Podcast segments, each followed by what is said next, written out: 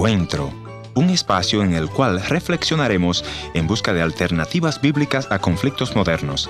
Esperamos que sea de su completo agrado. Y ya con ustedes, su anfitrión, el pastor y consejero familiar, Ernesto Pinto.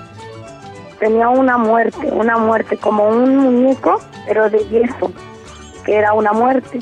Entonces yo la tenía, le ponía vestido, le, le regalaban alhajas, la gente que iba le decía, pídele un milagro, ella te lo da y cómprale lo que quieras y le regalaban joyas. O sea que usted era una adoradora de la muerte, de la imagen de la muerte. Así es, así es. La brujería, según su definición, es el grupo de creencias, conocimientos prácticos y actividades atribuidos a ciertas personas llamadas brujas o brujos, que están supuestamente apropiados de ciertas habilidades mágicas que emplean con la finalidad de causar daño. La creencia en la brujería es común en numerosas culturas desde la antigüedad y lastimosamente hasta hoy hay muchas personas quienes se dejan engañar por esta creencia, principalmente en medio del dolor y la desesperanza, ¿Cómo operan las personas con estas prácticas? ¿Cómo hacen para buscar supuestamente solucionar tu quebranto? Hoy escucharemos testimonio de personas quienes se vieron involucradas en la brujería.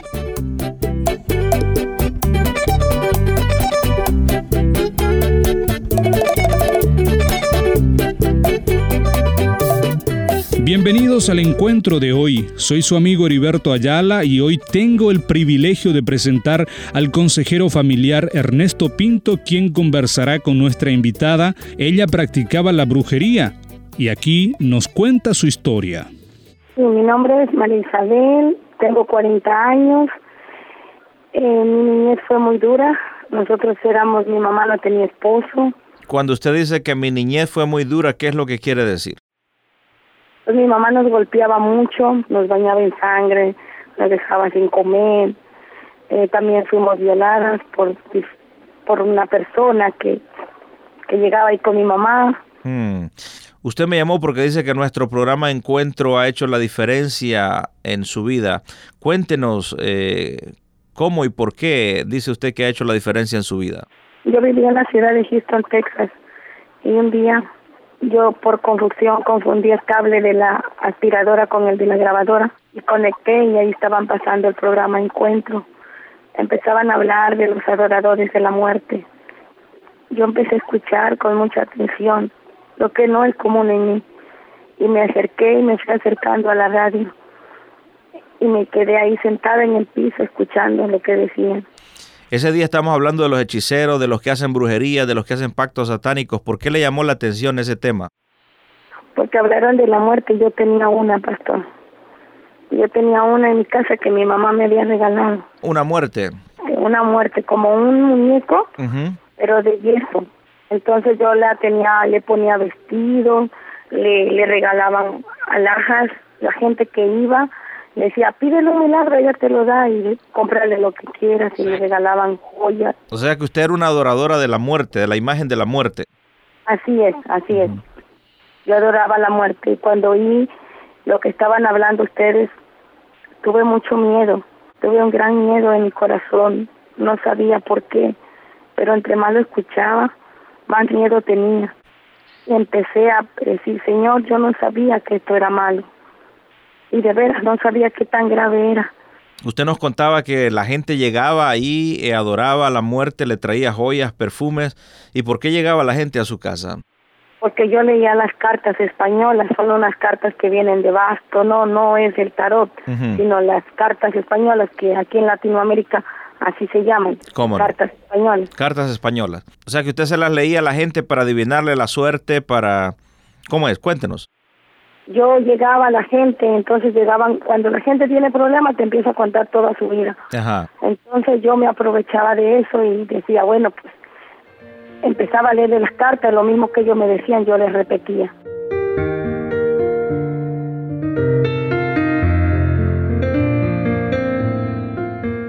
Interesante cómo la ignorancia puede hacer mella en todos nosotros, ¿no es cierto? No importa la, el estrato social, hay una necesidad profunda en el corazón y muchas veces eso es lo que andan tratando de llenar muchas de esta gente, ¿no?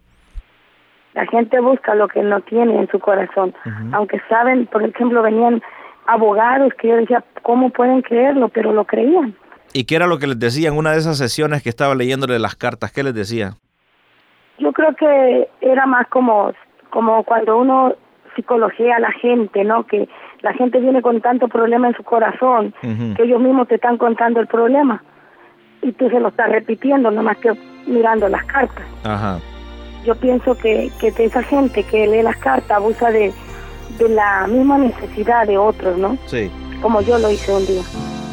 Vengo ante ti para adorarte, Dios, buscando de tu paz. Entonces ese día usted estaba escuchando el programa que nosotros estábamos hablando de estos temas y empezó a sentir mucho miedo. ¿Y qué hizo? ¿Qué pasó en su corazón?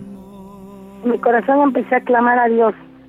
Empecé a clamar a Dios y a llorar mucho por muchas por mucho rato acabó el programa y tomé el teléfono de usted allá a Canadá y le llamé. Sí. Tanto que lloraba, yo no sé qué le decía, pero solo le decía que orara por mí. Sí, recuerdo que hablamos un buen tiempo y estuvimos orando y Y luego me dijo que tenía que congregarme a una iglesia. sí. Empecé a buscar porque no conocía una iglesia donde congregarme. Y Sí. así empecé a buscar, a buscar una iglesia, hasta que encontré una como al mes. Ahora han pasado seis años. Ahora han pasado seis años. No sé si recuerda la primera oración. ¿Qué le dijo al Señor en esa plegaria? Ese día que entré a la iglesia le dije, Señor, aquí estoy. Ahora es de mi vida lo que tú quieras. Ahora estoy lista, Señor, para donde tú me mandes yo iré, pero mándame lista a mi país cuando yo pueda hablar de tu palabra. ¿Y qué pasó con esa imagen de la muerte que tenía? El mismo día que usted oró por mí la tiré a la basura, pastor. Nadie lo podía creer. Y la gente llegaba todavía a buscarle. ¿Y qué, y qué pasaba? Les decía que compraban una Biblia, les predicaba de la palabra de Dios. No me moví por mucho tiempo de ahí para que la gente conociera de Cristo. O sea que empezó a hablarles de Cristo a aquella gente que llegaba a buscar que le leyera las cartas. Así es, pastor, así es. Tu sangre carmesí, alto precio fue. Mi lugar, Él tomó nuestra esperanza Mis amigos, no hay nada que sea imposible para Dios. Él cambia cualquier tipo de corazón sin importar cuán duro que sea. Así como escuchábamos la primera historia de restauración, escuchemos ahora a una persona quien tenía a su madre dedicada a la brujería, pero Cristo la restauró. Yo, yo nací en una familia am, muy buena familia. Mi papá eh, nos ah, levantó muy bien y mi mamá. Y eh, mi papá era un, un- una persona que vendía comidas en el centro de la ciudad. ¿Cómo no? Y Tenía un restaurante. Un restaurante pequeño, muy pequeño. Pero ahí vino mucha gente para, para hablar con él. Y hay una un calle ahí a nombre de mi papá que se llama Hanchi Vicoco.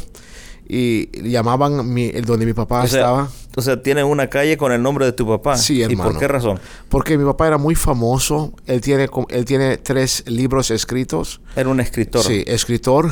Y también am, muchos gobernantes iban a mi papá para, para conseguir a consultas y Era como un consejero, de los los- gobernantes. sí, era muy Interesante. ¿no? Sí, muy conocido mi papá y mi familia.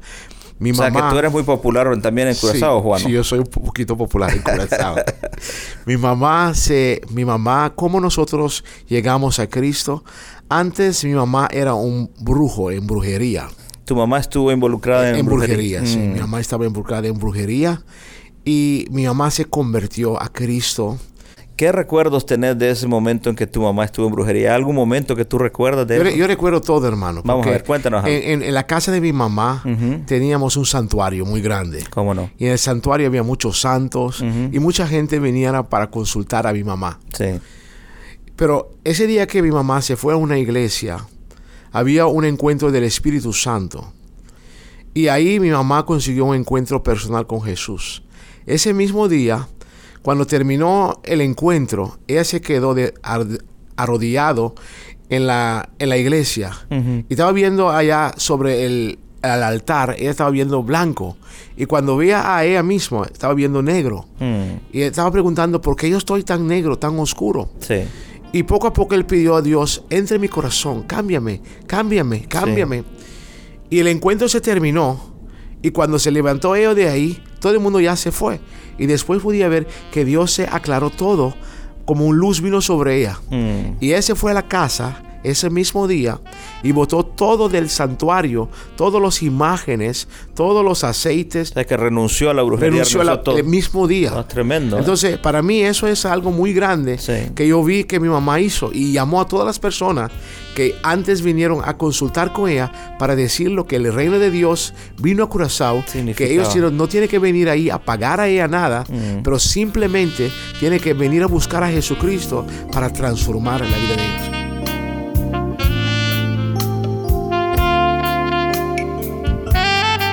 En esos momentos que tu madre estaba en brujería, ¿hay algún momento que tú recuerdas que, te dio miedo como niño, que te sentiste mal? No, como miedo nunca, porque... O, era, algo normal dentro de usted. Ella nunca me, nos involucró en brujería.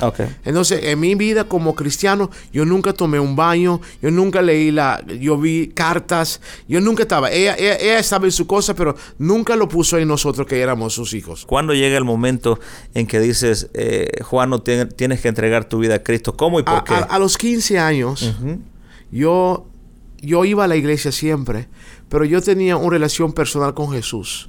Ese fue un día que yo digo, Jesús vino a mi corazón, cámbiame, quiero ser usado por usted.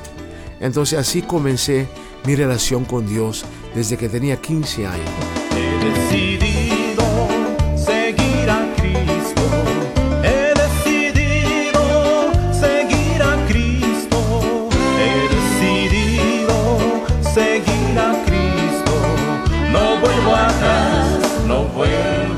Y ahora estás pastoreando una iglesia, me decías en Curazao. Cuéntanos un poco sobre eso. Sí, yo tengo una iglesia, se llama la Iglesia Resurrección y Vida. Todo el mundo que se vive en Curazao conoce la iglesia. Si hubiera una persona que en este momento nos está escuchando que está en, metida en brujería como estuvo tu madre, ¿cuál sería tu mensaje para ella? Para ellos yo quiero decir que, la, solución es Cristo Jesús. Porque mucha gente que está en brujería, dice la gente que lo están ayudando.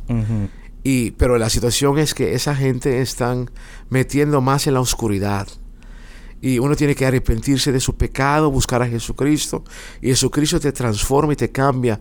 Y tú no vas a tener días de dolores más, de sufrimiento. Porque unos piensan que esa gente son alegres, pero esa gente tiene muchos problemas.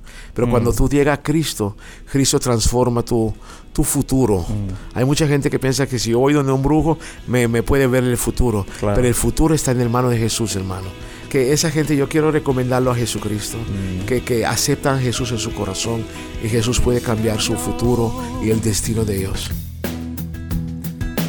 De lo imposible.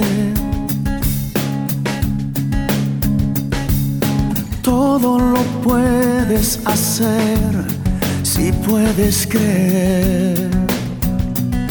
Gracias por haber sido parte del encuentro de hoy. Le voy a agradecer que me escriba a info.encuentro.ca. También puede visitarme a nuestra página en el www.encuentro.ca o si desea escribirme una cartita postal, escríbalo entonces a programa radial Encuentro 225 Riverton Avenida WPG Manitoba R2L 0N1 Canadá. Será hasta nuestro próximo encuentro. Soy tu amigo Ernesto Pinto recordándote que Dios te ama y yo también.